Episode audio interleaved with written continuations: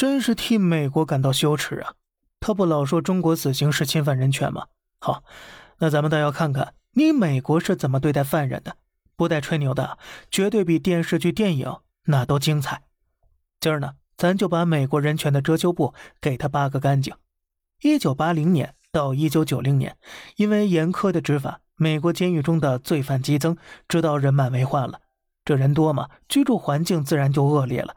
美国政府因此遭到诸多投诉，想着修建更多监狱吧，纳税人不同意呀。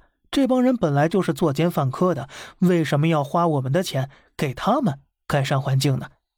这时，田纳西州共和党主席汤姆提出一个建议：要不让私人出钱修建监狱，政府再人头给补贴，这样既不得罪选民，还解决了犯人关押问题，岂不是两全其美？不光如此，这位主席呀，还以身作则，自己出资建造了第一座美国私人监狱 CCA。这难道就是忧国忧民吗？这个叫做“肥水不流外人田”。首先呢，CCA 每接收一个犯人，就可以拿到每人每天五十八美元的政府补贴。但 CCA 为了压缩成本，犯人的床铺那是能挤一挤就挤一挤，暖气、热水、医疗那是能省则省。犯人不能如厕，被迫睡地板，得不到体检，生病无法就医，甚至是非正常死亡都是常态的。饮食标准更是吃不死人就行了，还会附赠各种奇奇怪怪的小动物。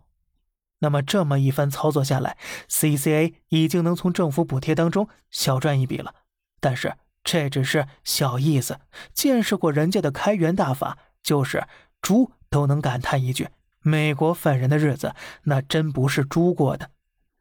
于是来到了一九八五年，美国宪法第十三修正案明确规定，奴隶制违法，但惩罚罪犯是例外的。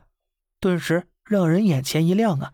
于是 CCA 一边成立外包基地，另一边呢又向政府要求，送到私人监狱的犯人必须是没有重大疾病，而这些具备劳动能力的犯人就成了生产线上不能疲倦的。